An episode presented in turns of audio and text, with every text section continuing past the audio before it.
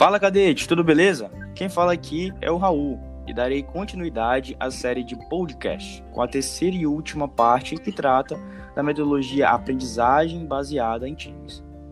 Bom, senhores, como já foi falado anteriormente pelo Gustavo e pelo Fernando, sobre os conceitos dessa metodologia e sobre suas etapas de aplicação, é necessário abordarmos sobre as vantagens educacionais do TBL. Como já sabemos, é uma estratégia educacional apoiada por um conjunto de práticas sequenciadas de ensino-aprendizagem e parte do princípio de que o aluno é capaz de buscar o próprio conhecimento, tendo o professor como facilitador e mediador para atuar somente quando necessário.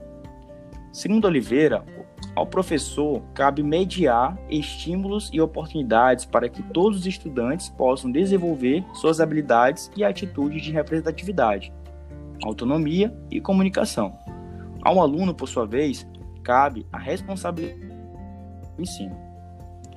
Vimos ainda que ele é um método utilizado para turmas com grande número de alunos, de modo que os times ou grupos sejam divididos de forma estratégica e contenham de 5 a 7 componentes para dividir o mesmo espaço físico.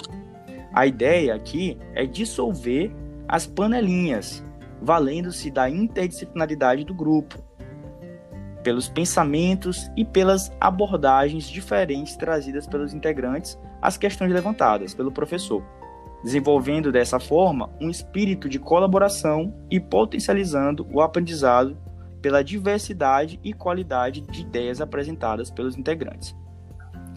Para atingir esses objetivos, a metodologia exige um questionamento mais estruturado que envolve todos os estudantes em sala de aula, promovendo ambientes colaborativos que possibilitam maior interação entre eles.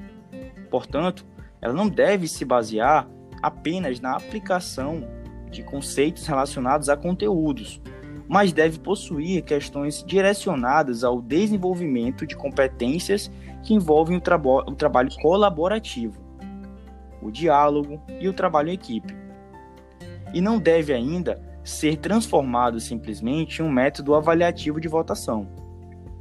Ele é uma estratégia para que o conhecimento seja alcançado pelos estudantes com autonomia, dedicação, cooperação e desenvolvimento do senso crítico. Outro fator relevante é que, pela necessidade de se trabalhar obrigatoriamente com pessoas novas, que muitas das vezes não pertencem ao mesmo grupo de relação social, tem como consequência a formação de um indivíduo mais tolerante, que respeita as diversidades sociais e de pensamentos, a metodologia acaba ganhando uma importância social também.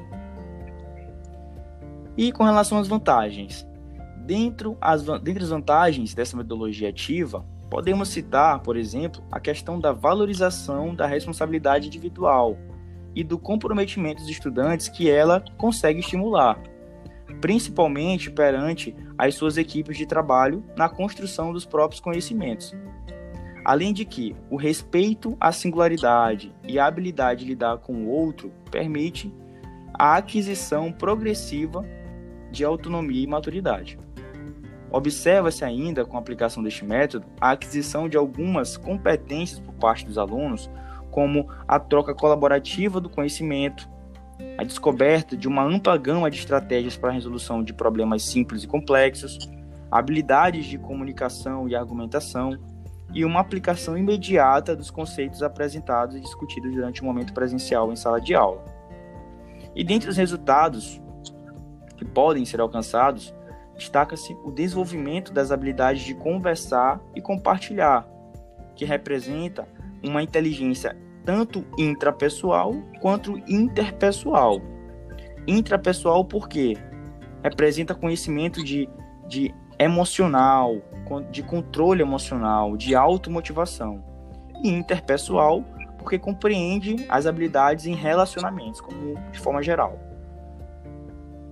Bom, cadete, aqui eu encerro o nosso breve estudo sobre a aprendizagem baseada em times. E espero que nós tenhamos contribuído com o processo de formação dos senhores. Gostaria de agradecer a oportunidade e desejar um forte abraço a todos. Ah, e não deixe de compartilhar este conteúdo com seus amigos, hein? A você, cadete, a minha continência. Até breve.